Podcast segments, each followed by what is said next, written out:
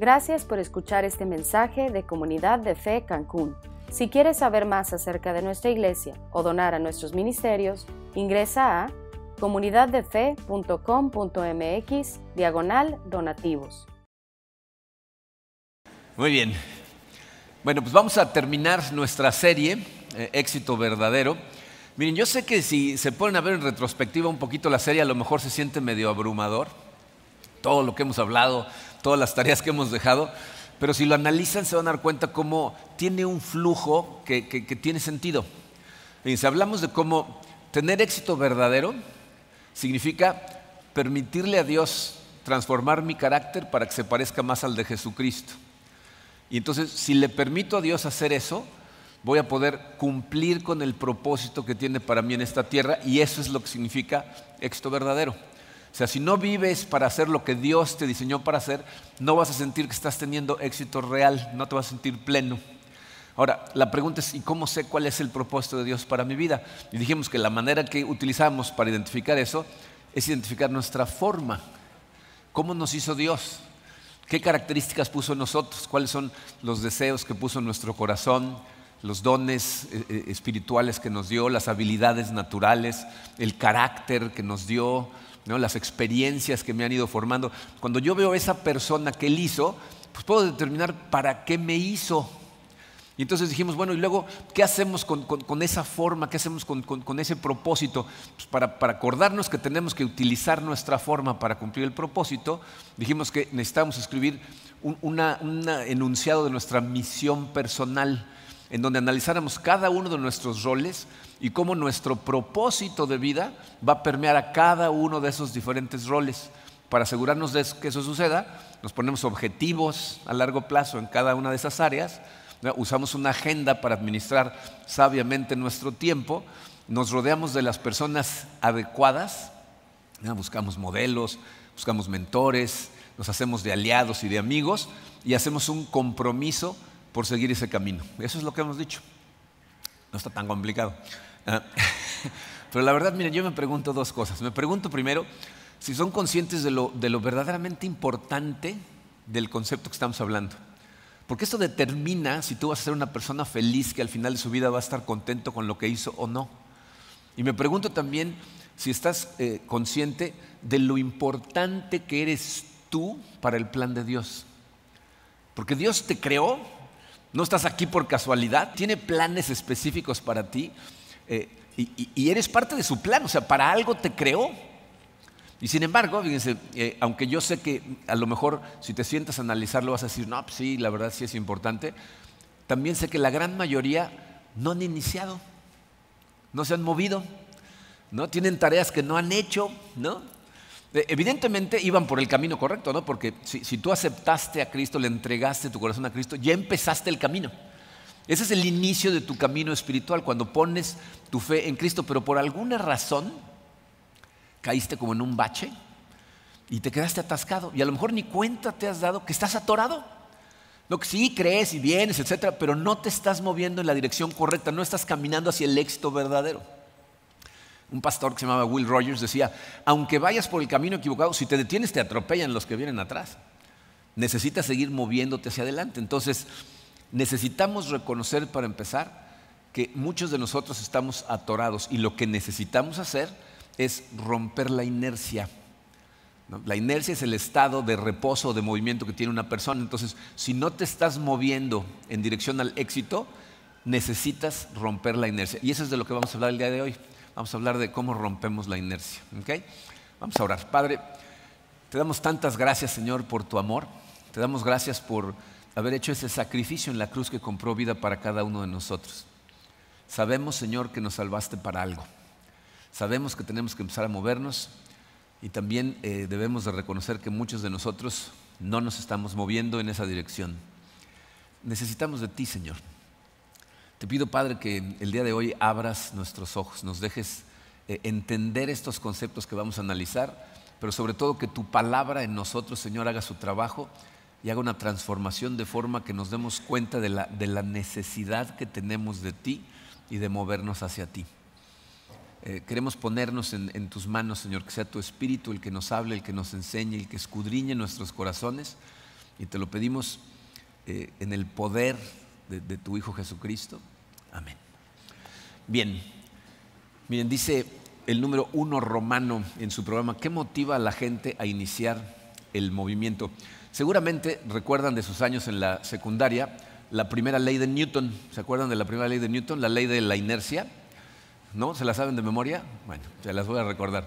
Dice, la primera ley de Newton dice que todo cuerpo mantiene su estado de reposo o de movimiento a menos que una fuerza externa le imponga o reposo o movimiento. Es decir, un cuerpo que está en reposo necesita de una fuerza externa para empezar a moverse y uno que está en movimiento necesita de una fuerza externa para detenerse. Si tú en este momento estás en un estado de reposo, necesitas una fuerza externa para que te ponga en movimiento. Hay tres formas en que Dios causa ese movimiento en la vida de la gente que quiere que se mueva. Eh, la primera de ellas, la letra A, es dolor. Hay gente que hasta que no duele, no se mueve. No tienen motivación para cambiar. No, no tienen motivación para hacer algo diferente. ¿Se acuerdan la historia del hijo pródigo? El hijo pródigo que le pide su herencia al papá va y se la bota toda en un país lejano y, termina, toca fondo espantosamente, termina dando de comer a unos puercos y, hasta se quiere comer la comida de los puercos aunque le da asco. Y dice la Biblia que en ese momento, cuando está en ese momento de dolor, volvió en sí. O sea, abrió los ojos, recapacitó y eso es exactamente lo que nos pasa muchas veces, hasta que el dolor no nos hace desesperarnos, no empezamos a cambiar algo. Hay veces que el dolor es literalmente físico, ¿no? ¿Conocen a gente que hasta que no se están muriendo del dolor no van al doctor? ¿no? O gente que se le están cayendo los dientes pero no quiere ir al dentista. ese es dolor físico que te empuja a hacer algo al respecto. Pero fíjense, curiosamente, en donde más nos afecta es en el dolor emocional. O sea, cuando, cuando de pronto ya estás cansado de las peleas, de, la sensación de vacío que tienes en tus relaciones. Hay eh, una cantidad de, personas, la verdad es sorprendente, eh, parejas que uno de los dos viene pero el otro no. Tiende a ser la esposa, pero hay veces que es al revés y le están pidiendo al otro, ven, vamos, conéctate, entra a un grupo, vamos a pedir ayuda, hay grupos de matrimonios, vamos a entrar. No, no, no, no, hasta que la pareja se casa y dice, quiero el divorcio. Entonces aquí están. ¿Qué hago? ¿A qué me conecto? Gente que ha venido a decirme, ¿qué tengo que hacer aquí para que ya regrese mi esposa? Como si nosotros se la hubiéramos quitado, ¿no? Pero bueno, o sea, cuando el dolor emocional llega, entonces quieren hacer cambios.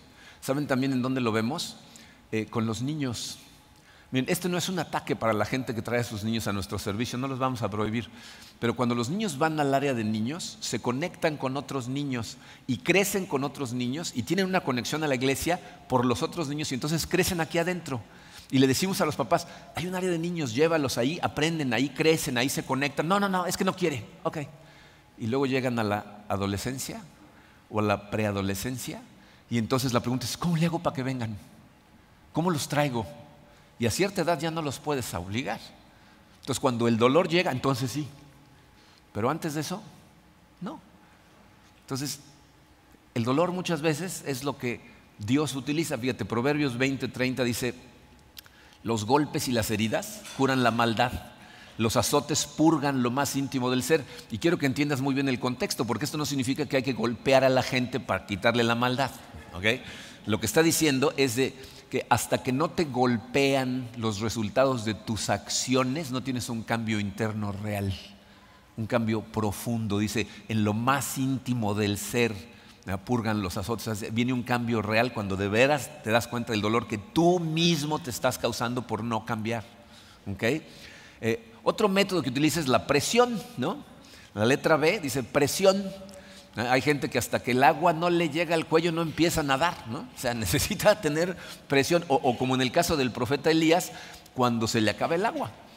el, profeta Elías es un caso muy interesante, es un eh, señor en el Antiguo Testamento que primero tiene un enfrentamiento contra 400 profetas de Baal, hace que caiga fuego del cielo y los incinera a todos, y la reina le dice que lo va a matar, sale corriendo, y en algún momento se acerca Dios a él y fíjense lo que le dice, Primera de Reyes capítulo 17, versículos 3 y 4. Vete de aquí hacia el oriente y escóndete en el arroyo Kerit, que está al oriente del Jordán. Allí podrás beber agua del arroyo y he ordenado a los cuervos que te lleven comida. Y, si leen el, pasaje que sigue, eso es exactamente lo que pasa. ¿no? Elías llega ahí al arroyo y hay agua corriente, los cuervos llegan con, carne y pan, ¿no? O sea, lo manda un todo incluido, ¿no? Agua, comida, él no se tiene ni que mover, ¿no? Pero ¿qué sucede después? Fíjense el versículo 7. Pero al cabo de unos días el arroyo se secó porque no llovía en el país. ¿Te ha sucedido eso? Que Dios te dice, quiero que hagas esto, quiero que lleves a cabo tal proyecto, eh, quiero que eh, te, muevas a tal lugar. O sea, tú dices, ah, Dios me está mandando para allá y obedeces y vas y al principio estás muy bien, pero de repente se seca el arroyo. Y entonces como que tú te sientes, dices, ¿qué pasó? No, esto está mal. Volteas a Dios y le dices, ¿qué no se supone que tú me ibas a cuidar? Lo que no te das cuenta es que muchas veces Dios utiliza la presión de las circunstancias para decirte, ya es hora de volverte a mover. Aquí quería que estuvieras un ratito, ahora quiero que hagas otra cosa. De hecho, fíjense cómo continuó el pasaje. Dice, entonces la palabra del Señor vino a él y le dio este mensaje, levántate y vete a la ciudad de Sarepta, en Sidón, y quédate a vivir ahí. O sea, lo que Dios está diciendo, sí, ya te mandé ahí un rato, ya. Ahora quiero que te pares te vayas para otro lado. Y lo que hacemos muchas veces nosotros es tratar de aferrarnos. Queremos quedarnos hasta que el arroyo vuelva a dar agua cuando Dios te está diciendo, ya se acabó. Entonces nos pone presión, levántate y vete. Entonces muchas veces Dios tiene que recurrir al dolor o a la presión porque no le permitimos utilizar la tercera forma que es la que todos deberíamos de utilizar. Fíjate, la tercera manera sucede cuando obtienes, dice la letra C, una nueva perspectiva. O sea, cuando de pronto tienes una epifanía, ¿no? una revelación divina, un, un momento de claridad. Fíjate, cuando, cuando tienes una revelación divina que de pronto te hace ver las mismas circunstancias en las que estás, pero de forma diferente. Es decir, las circunstancias no cambian, cambia la manera en que las ves. ¿Ok? miren, esto es precisamente lo que le pasó al, apóstol Pablo. Si, si, no estás familiarizado con Pablo, Pablo entra a la escena de la Biblia con el nombre de Saulo, Saulo de Tarso, y entra como perseguidor de la iglesia. O sea, Jesucristo termina su ministerio, eh, es crucificado, enterrado, resucitado, eleva al cielo y después entra en escena Pablo, que se llama Saulo, y empieza a perseguir a la iglesia cristiana, empieza a matar cristianos. Incluso va y pide permiso para ir a extraditar cristianos de una ciudad que se llama Damasco, para traerlos y meterlos a la cárcel o torturarlos. Y fíjense lo que pasa en Hechos 9, versículos 3 al 6. Dice, en el viaje sucedió que al acercarse a Damasco, una luz del cielo relampagueó de repente a su alrededor. Él cayó al suelo y oyó una voz que le decía, Saulo, Saulo, ¿por qué me persigues? ¿Quién eres, Señor? preguntó. Yo soy Jesús a quien tú persigues, le contestó la voz. Levántate y entra en la ciudad que allí se te dirá lo que tienes que hacer. O sea, Pablo tiene una revelación divina, una epifanía en donde de pronto va a empezar a ver las cosas de una manera totalmente diferente a como las veía y las circunstancias siguen siendo las mismas. Ahora yo sé lo que estás pensando. ¿Y así me va a hablar Dios? ¿Va a haber un relámpago y me va a decir qué hacer? la verdad es que yo conozco gente que, de acuerdo a ellos, Dios les ha hablado, ¿no? lo han escuchado audiblemente. A mí no me sucedió eso, nunca me ha sucedido y conozco a montones de personas a las que no les sucede eso, pero te voy a decir lo que sí nos ha sucedido a muchísimos de los que estamos sentados en esta sala. Que estás eh, escuchando a lo mejor un mensaje Estás leyendo tu Biblia, te pones a meditar en el pasaje que estás leyendo o estás en medio de un devocional o en el estudio de un grupo pequeño y de repente se te abren los ojos. De repente Dios te dice algo a través de una persona, a través de un pasaje, a través de un, sermón. Eh, te viene una inspiración y dices, ya entendí, ya, ya, vi, ya veo las cosas de una manera diferente, sé lo que Dios quiere de mí. Y, miren, eh, a lo mejor estás empezando eh, estás empezando a venir, a lo mejor te cuesta un poco de trabajo creer estas cosas de las que hablamos aquí, o a lo mejor te preguntas, bueno, ¿y por qué no lo ha hecho conmigo? ¿Por qué yo no he tenido ese momento? Eh, tienes que entender una cosa, esta es una cuestión de tiempo que le sucede a la gente que tiene constancia en buscar a Dios a través del estudio de su palabra. No va a suceder que tú abras la Biblia y el primer día, ¡oh! suenen ángeles. O sea, hay casos de gente que empiezan y de repente tienen una transformación radical que sorprende a todos, hasta ellos. Pero lo más normal es que sea un proceso que depende de tu consistencia en el estudio de la palabra de Dios. Y entonces de repente ves un versículo que lo habías leído 20 veces y no te había dicho nada y de repente te habla y te dice cosas. Pero bueno, normalmente la gente cuando por fin abre los ojos dicen, sentí el llamado de Dios y ahora qué hago. ¿No? Muchas veces, ¿qué hago? Te voy a decir qué es lo peor que puedes hacer. Sientes el llamado de Dios a algo Eh, esta es una frase que citaba mucho mi papá, que, es de Ernest Hemingway.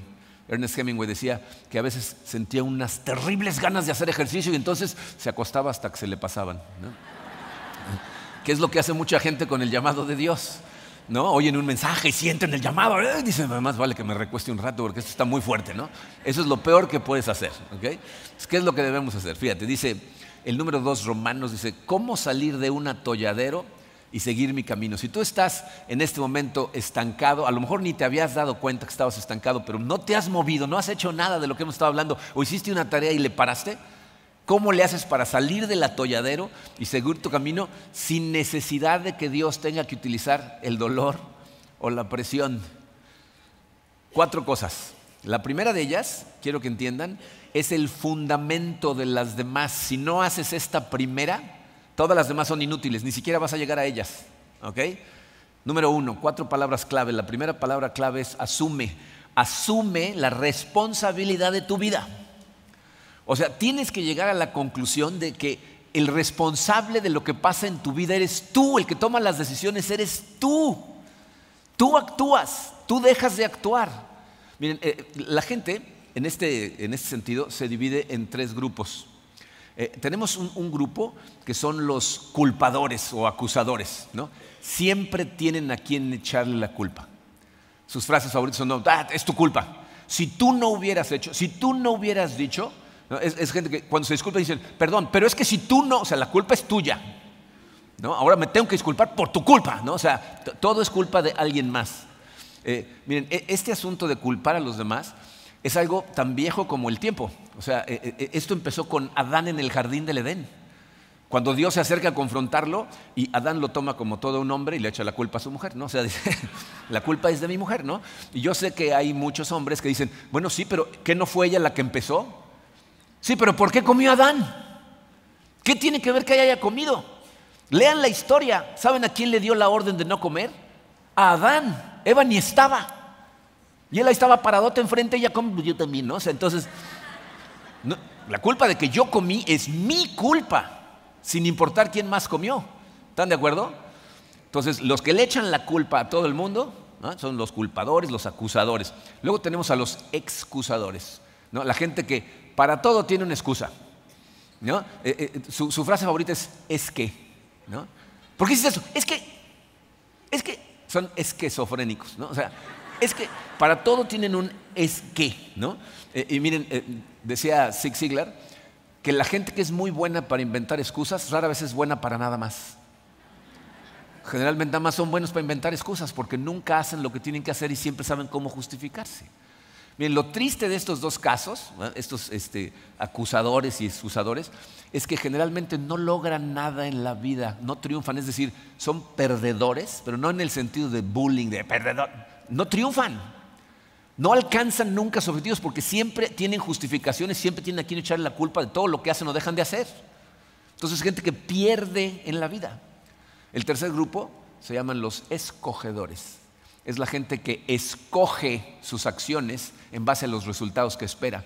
Y como ellos los escogen y saben, asumen la responsabilidad de que ellos los escogieron, entonces cuando cometen un error lo admiten, lo cual les da posibilidad de cambio. Pueden decir, me equivoqué, entonces ahora voy a actuar diferente, pero los excusadores, los justificadores, todo el tiempo es culpa de alguien más, entonces yo no tengo nada que cambiar, no es mi culpa, fue por esta situación, yo soy inocente y sigo mi vida y sigo actuando de la misma manera. Esta gente escoge su vida, acepta la responsabilidad de su vida, de su felicidad, de sus resultados, de sus consecuencias y es la gente que normalmente alcanza, triunfa, tiene éxito verdadero. Proverbios 18, perdón, 28, 13 dice, quien esconde su pecado jamás prospera. Quien lo confiesa y lo deja, halla el perdón. Entonces, fíjate, en el área en tu vida en donde admitas las cosas que haces mal, en esa área tienes oportunidad de cambiar. el primer paso para salir de donde estés atorado y empezar a acercarte al éxito verdadero, a vivir el propósito de Dios para tu vida, asume la responsabilidad. Entonces, sé honesto contigo. Pregúntate, eh, ¿de quién es la culpa de que fracases, de que no seas feliz, de que no te esté yendo bien? ¿De quién es la culpa? ¿De tu mamá? ¿De tu papá? ¿De tus maestros? ¿De tu jefe? ¿A quién culpas naturalmente? Porque si no te haces responsable tú, simplemente eres un acusador. ¿Ok? Asume la responsabilidad, es el número uno. ¿Ok? Número dos, la, palabra es cree. Cree que puedes cambiar. Necesitas creer que, tú puedes cambiar, que, en ti, trabajando Dios, puede transformar las áreas que necesitan ser transformadas. Miren, si una persona dice, yo puedo hacer esto, o dice, yo no puedo hacer esto, en las dos está en lo correcto. Porque tu mente es un, es, un, órgano muy obediente. Cuando tú piensas ciertas cosas, a lo mejor no te das cuenta, pero le estás dando órdenes a tu cerebro. Si yo digo, yo no puedo hacer esto, le estoy diciendo, yo no puedo hacer esto, y mi mente va a buscar formas de sabotearlo. Si le digo, yo puedo hacer esto, entonces va a buscar formas de hacerlo, porque nosotros tristemente estamos limitados por las creencias que tenemos acerca de nosotros mismos. Nosotros nos ponemos unos límites increíbles. Hace eh, muchos años eh, leí un libro que hablaba mucho acerca de cómo nos programamos acerca de creer ciertas cosas eh, que podemos o no podemos hacer. Y el, autor decía que para poder salir de esas cosas, cambiar nuestras creencias, teníamos que aprender a entrenar pulgas. Entonces, cuando yo vi eso dije, ¿qué? A ver, me puse a estudiar. Hoy no es muy común porque tenemos métodos de entretenimiento que son muy sofisticados, pero en los años 40, en los años 50, ¿saben que era muy popular? Las ferias en donde traían todo tipo de entretenimientos raros para que la gente se entretuviera. ¿No? Entonces traían a gente rara, gente muy fuerte, gente diferente. Y una de las cosas que traían eran circos de pulgas. ¿Nunca han visto un circo de pulgas?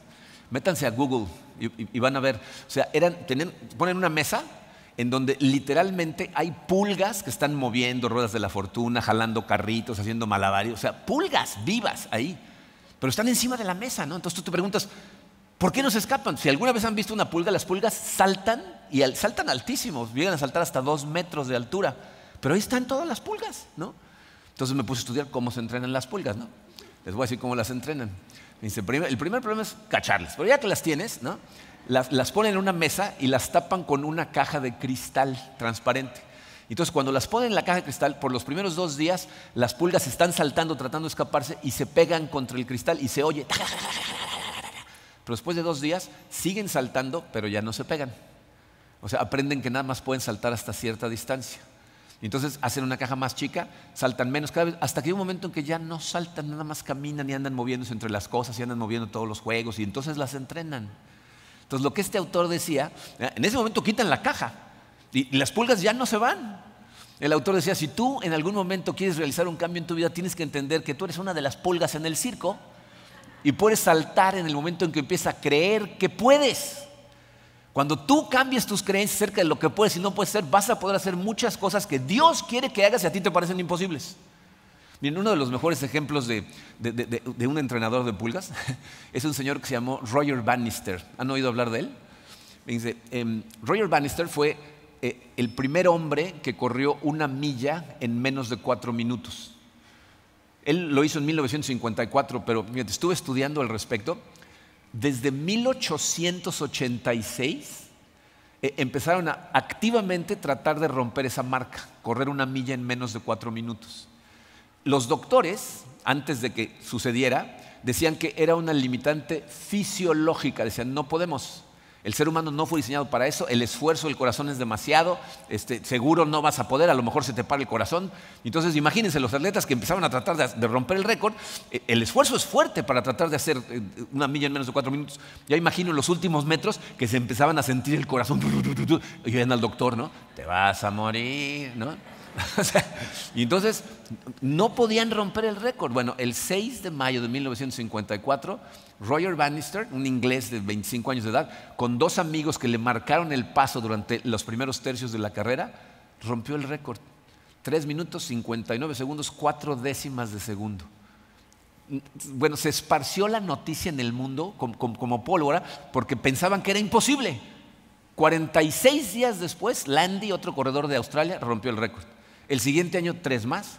Y de, aquí, o sea, de ese momento para acá, bueno, ya casi es un estándar, la milla sub 4, como le llaman ellos. O sea, lo hace todo el mundo. ¿Por qué? ¿Qué cambió? ¿Será que de que lo rompió Bannister cambió la fisiología del ser humano y 46 días después otra persona ya también pudo? O sea, la barrera psicológica era una creencia que tenían que pensaban que no iban a poder. Entonces, Si tú verdaderamente quieres hacer los cambios que se necesitan en tu vida, necesitas de alguna manera reprogramar tu mente para creer que lo que Dios te pide que hagas es posible. Pablo dice, sean transformados mediante la renovación de su mente. Pero quiero que vean ese versículo en la versión de la Biblia Dios habla hoy. Romanos 12.2 dice, cambien su manera de pensar para que así cambien su manera de vivir. Tienes que permitirle a Dios hacer una reprogramación de tu mente a través de su palabra. Y cuando eso sucede, entonces las cosas que Él te pida que hagas para ti van a ser posibles. Pero necesitas creer, miren, es de lo más común que cuando Dios llega y te pide que hagas cosas, tú piensas que no vas a poder. Acuérdense, por ejemplo, cuando se acerca Moisés. ¿Se acuerdan que se le aparece en el arbusto en llamas y le dice, quiero que tú vayas y liberes a mi, a mi pueblo de Egipto? Están bajo el poder del rey más poderoso en ese momento. Y dice, ve y diles que los liberen. Moisés, ¿qué le dice? Estás hablando con la persona equivocada. Yo no voy a poder, a mí me da miedo hablar, tartamudeo, no voy a poder explicar nada. Eh, hay un señor que se llamó Gedeón, que Dios le llama para que vaya a luchar contra los madianitas, que era un, ejército gigantesco que cada rato llegaba y asoleaba a los pobres israelitas, les robaban todo, hacían las cosas escondidas para que no les robaran. Y va con él y le dice, tú vas a ir a pelear contra los madianitas. Y él le dice, estás hablando con la persona equivocada. Yo soy el más pequeño y más débil de la tribu más pequeña y más débil de todo Israel, yo no voy a poder. Cuando llama a Jeremías a predicar, dice, ve y dile al pueblo esto. dice, pero si yo soy un adolescente, ¿quién me va a escuchar? a esta gente que hicieron cosas increíbles para, para, que pudieran cumplir con el plan de Dios para su vida, lo primero que tuvo que hacer Dios fue edificar su fe. ¿Por qué? Jesucristo nos lo dijo en Marcos 9:23, porque para el que cree, todo es posible. Entonces, ¿verdaderamente quieres vivir para el propósito que Dios tiene para ti, tener éxito verdadero? Hay cosas que necesitan ser cambiadas en ti. Y tienes que primero asumir la responsabilidad de que hay cosas que tú tienes que hacer. Y número dos, creer que ese cambio es totalmente posible. Porque mucha gente oye estas cosas y dice, sí, quiero el cambio. Señor, transfórmame. Venga. O sea, como si fuera un baño de sol. Hay cosas que tú tienes que hacer. Entonces, si, asumes la responsabilidad y crees que puede ser transformado, ahora sigue, número tres, la palabra clave es clarifica. Clarifica lo que deseas lograr. Y ahí le pueden añadir al final la palabra cambiar. ¿no? Clarifica lo que deseas lograr, cambiar. Miren, esto nos va a llevar de alguna manera de regreso a, parte de las tareas que necesitamos hacer, porque aquí, se trata de que escribas qué necesita cambiar en ti y cómo necesita ser cambiado. Lo vimos en la serie y lo analizamos en términos de objetivos que cumplir, ¿se acuerdan? Les dije, en cada una de tus áreas tienes que identificar qué necesita cambiar y ese va a ser un objetivo a largo plazo.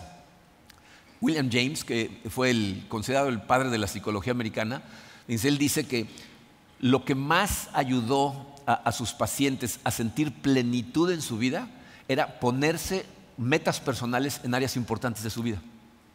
Tú a lo mejor escuchaste la serie, escuchaste las tareas y pensaste, qué rollo, esta es una carga inútil, no tiene ningún caso hacerlo. Pero quiero que escuchen, fíjense, esta estadística, tristemente en México no se producen muchas estadísticas en estos campos, pero fíjense, en Estados Unidos identificaron que un poquito menos del 5% de la gente tiene sus objetivos escritos con planes de acción para alcanzarlos. Y curiosamente, ese mismo grupo de gente, poquito menos del 5%, es la gente más exitosa en todas las esferas de la sociedad en Estados Unidos. O sea, hay una conexión, una relación directa entre la gente que se pone objetivos por escrito con planes de acción y el éxito que obtienen.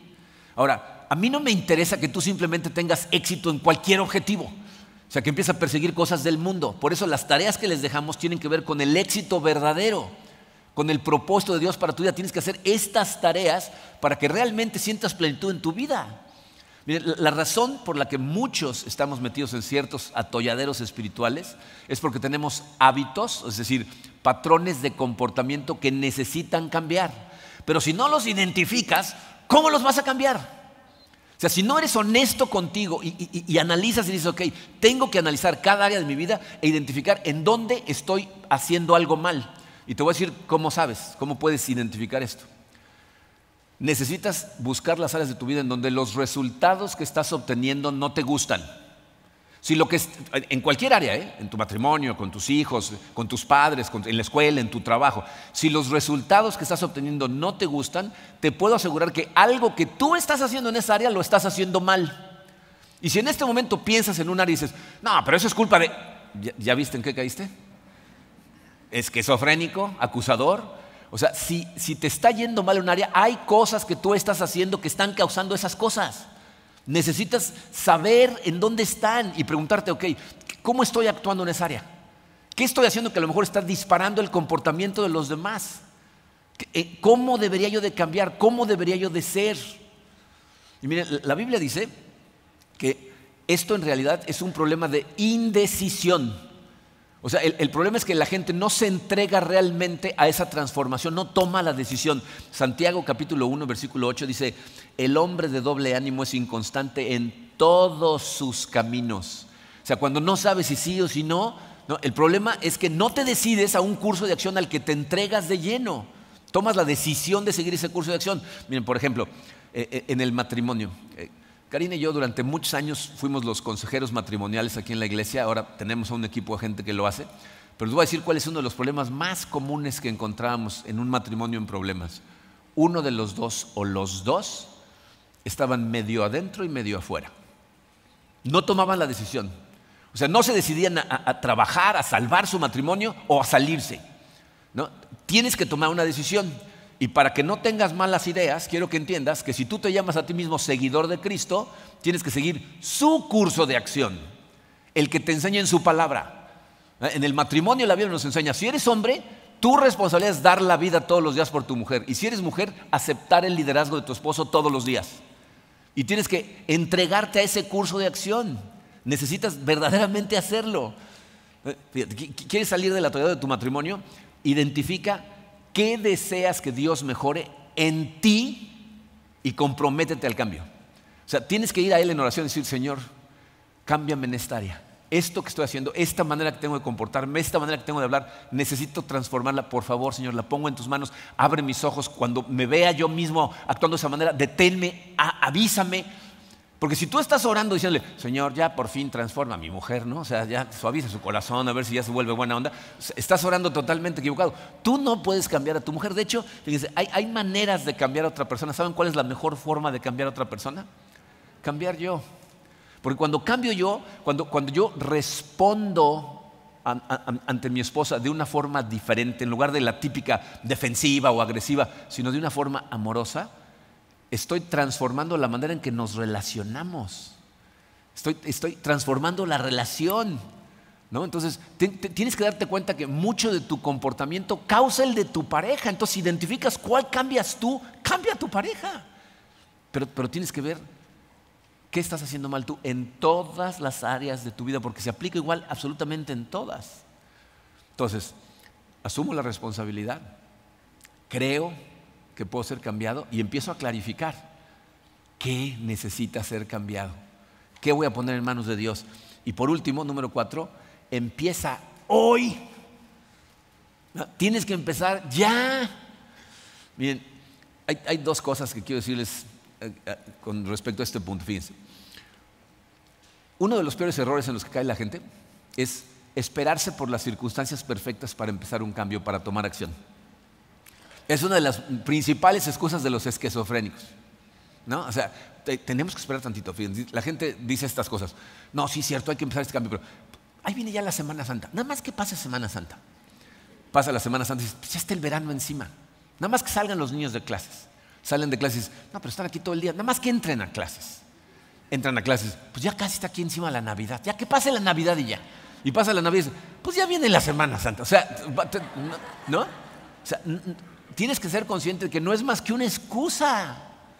Dice Eclesiastés 11:4, quien vigila el viento no siembra, quien contempla las nubes no cosecha.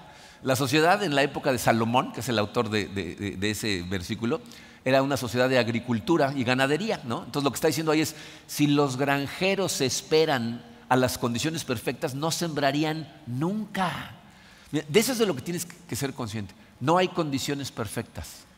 Lo cual significa que no hay personas perfectas, no hay familias perfectas, no hay trabajos perfectos, no hay escuelas perfectas, no hay iglesias perfectas, no hay, no existen. Hay gente que se acerca muy contenta cuando llega a la iglesia y lleva dos, tres veces, me encanta, esta es la iglesia perfecta. Les digo, danos tiempo, te vamos a decepcionar. O sea, no hay una sola iglesia perfecta en el mundo, no hay un solo trabajo. Pero es muy importante que tengas eso claro. ¿Por qué? Porque la gente se anda cambiando de esas cosas, cambia de pareja, cambia de trabajo, cambian de escuela, cambian de iglesia, porque algo en ese lugar no es perfecto. No hay nada perfecto. La gente que tiene éxito trabaja con lo que tiene y no se queja. Con lo que tiene. Este es un, ejercicio interesante. Haz una lista, un día de esto siéntate a pensar detenidamente, de toda la gente que tú crees que tiene así un enorme éxito en diferentes esferas de la sociedad. Piensa en los, grandes hombres de negocios, en la gente que, más ha triunfado económicamente hablando, piensa en, los mejores políticos que ha habido, piensa en los, cantantes, eh, actores, los atletas en diferentes campos, ¿no? en diferentes deportes, los mejores padres de familia que tú consideres. O sea, busca todas las áreas de la sociedad y te vas a dar cuenta de una cosa. Si haces la lista completa, te vas a encontrar en esa lista gente que nació con un montón de dinero y gente que nació sin un peso. Vas a encontrar gente que nació en países del primer mundo y gente que nació en países del tercer mundo. Gente que nació con salud al 100% y gente que salió con salud pero limitadísima gente de piel blanca y, gente de todos los demás colores. ¿Qué significa eso? Que el éxito de la gente no tiene que ver con las circunstancias que enfrentó, sino con cómo las enfrentó. Trabaja con lo que tiene. O sea, si tú vas a tener éxito, tienes que trabajar con circunstancias imperfectas, porque no hay circunstancias perfectas. Y tienes que empezar a trabajar. Miren, eh, eh, eh, ¿saben qué pasa? el panteón está lleno de gente que entendió las primeras tres. O sea, entendió que tenía que asumir la responsabilidad, entendió que a lo mejor podía cambiar, que, tenía que clarificar, pero de todas maneras no vivieron al 100% de su potencial. ¿Sabe por qué? Porque se los dije hace unas semanas, dar el primer paso es lo más difícil, tomar la primera acción, pero es crucial que empieces hoy. ¿Sabes por qué otra razón?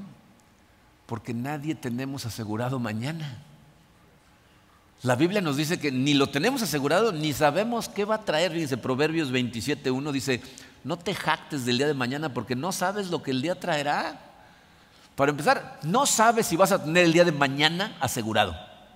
Dice una de las frases más extrañas que dice la gente cuando le, comentamos que alguien falleció. Una de las frases más raras le digo, no, fíjate que falleció tal. No es posible si hablé ayer con él. Ah, no, entonces si hablaste con él, entonces seguro no fue. No, o sea, como si no nos pudiéramos morir de un día para otro, ¿no? no tienes asegurado mañana. No, o sea, a nadie le dan 10 días para morirse, o sea, puede ser de un día para otro. Y aunque no sea, no sabes qué va a traer el mañana. No tienes idea del cambio en circunstancias que va a haber. La gente que siempre dice, un día de estos lo que está diciendo es nunca lo voy a hacer. Hoy no. Y estás consciente que el único día que tienes es hoy. Ese es el único. Yo creo que eh, la tragedia más grande que puede pasar en la vida de una persona es desperdiciarla. ¿no? Que lleguemos a, nuestros años más grandes y de repente voltees hacia el pasado y digas, ¿qué hice? ¿A dónde se fue el tiempo? ¿Por qué no hice estas cosas? ¿no? Es una de mis pesadillas, se los conté hace muchos años, en esa época, una de mis pesadillas era que iba yo a llegar al cielo y Dios me va a decir, pásale, ven, quiero enseñarte una bodega. Y me iba a enseñar un montón de cosas. Y me va a decir, todos estos son los proyectos que tenía planeados para ti que nunca te atreviste a intentar. Y que estuviera llena la bodega de cosas. En mi sueño me ponía a llorar, lo cual me indica que no va a suceder, porque en el cielo no hay lágrimas, entonces no, no creo que suceda. Pero ¿se imaginan qué tragedia sería eso? Que Dios tenga una cantidad de proyectos y cosas que tiene planeadas para ti y que nunca las hagamos porque nunca lo intentamos. Necesitamos movernos. Entonces, ¿qué va a hacer falta para que te muevas? Si no has hecho nada de lo que hicimos en esta tarea, en todas estas eh, sesiones, ¿qué, necesitas? ¿Dolor? O sea, ¿quieres realmente que duela para poder moverte? ¿Presión? ¿No? Porque hay veces que la presión es relacional, a veces falta de dinero, falta de salud. ¿Eso es lo que necesitas? ¿Por qué no buscar una inspiración divina? ¿Por qué no profundizar en Él para que nos empiece a cambiar la perspectiva sin necesidad de estas cosas? Porque el, el, éxito verdadero requiere una iniciativa motivada por una misión, por una sensación de, este es mi chamba, para esto me puso Dios aquí. Entonces, ¿te vas a sentar a hacer estas tareas? Yo sé que se ve así como, empieza con la uno, em, empieza a trabajar. Porque si no haces nada, quiero que veas lo que estás haciendo. Para ti esto es un entretenimiento. Está mejor el cine. Esto no es un entretenimiento. Es la peor indecisión que puedes tener en tu vida el no hacer nada al respecto. Fíjense, de acuerdo a Elías, esta es la peor indecisión. Eh, Primera de Reyes 18, 21 dice, ¿hasta cuándo van a seguir indecisos? Si el Dios verdadero es el Señor, deben seguirlo. ¿Qué está diciendo Elías? ¿Crees lo que dices creer? ¿Verdaderamente crees en lo que dice la palabra de Dios? Si, si éxito verdadero realmente es el propósito de Dios para tu vida, ¿Cuándo vas a empezar a perseguirlo? Hoy necesitas ponerle fecha. Hoy. Para mañana se te va a olvidar todo esto. Hoy. Vamos a orar. Padre, em, te damos gracias, Señor, por tu amor. Te damos gracias, Padre, porque eh, ese amor nos lo demuestras también al, revelarnos que tienes un propósito para nosotros, que no estamos en este mundo por casualidad, sino que tú verdaderamente nos tenías planeado, planeados desde, desde el principio de los tiempos. Queremos vivir para ese plan, Señor. Eh, te damos gracias, Señor, por, por la gracia común que significa la tecnología de la que disfrutamos hoy en día, que nos permite tener todos estos mensajes grabados y poder regresar a ellos uno por uno, despacito, analizar lo que hay que hacer. Te pido, Señor, que nos des el querer y el hacer para cumplir tu buena voluntad de empezar a trabajar en estas cosas, Padre. Ayúdanos, Señor, a eliminar las excusas que ya tenemos de cajón a, las personas a las que culpamos, las justificaciones que tenemos para, para no movernos hacia ti, Señor.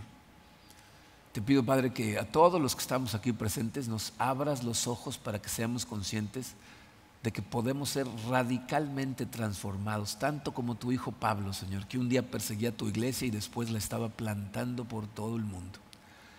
Ayúdanos a vernos en nuestra mente transformados por ti, ver a la persona que tú diseñaste para ser Ayúdanos, Señor, a ser muy honestos con nosotros a la hora de evaluarnos. Sé, Señor, que esto es lo que más trabajo nos cuesta, el ser honestos en identificar lo que hacemos mal.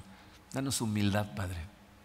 Ayúdanos a vernos como tu palabra nos muestra que somos para permitirte transformarnos a lo que tu palabra nos dice que podemos ser.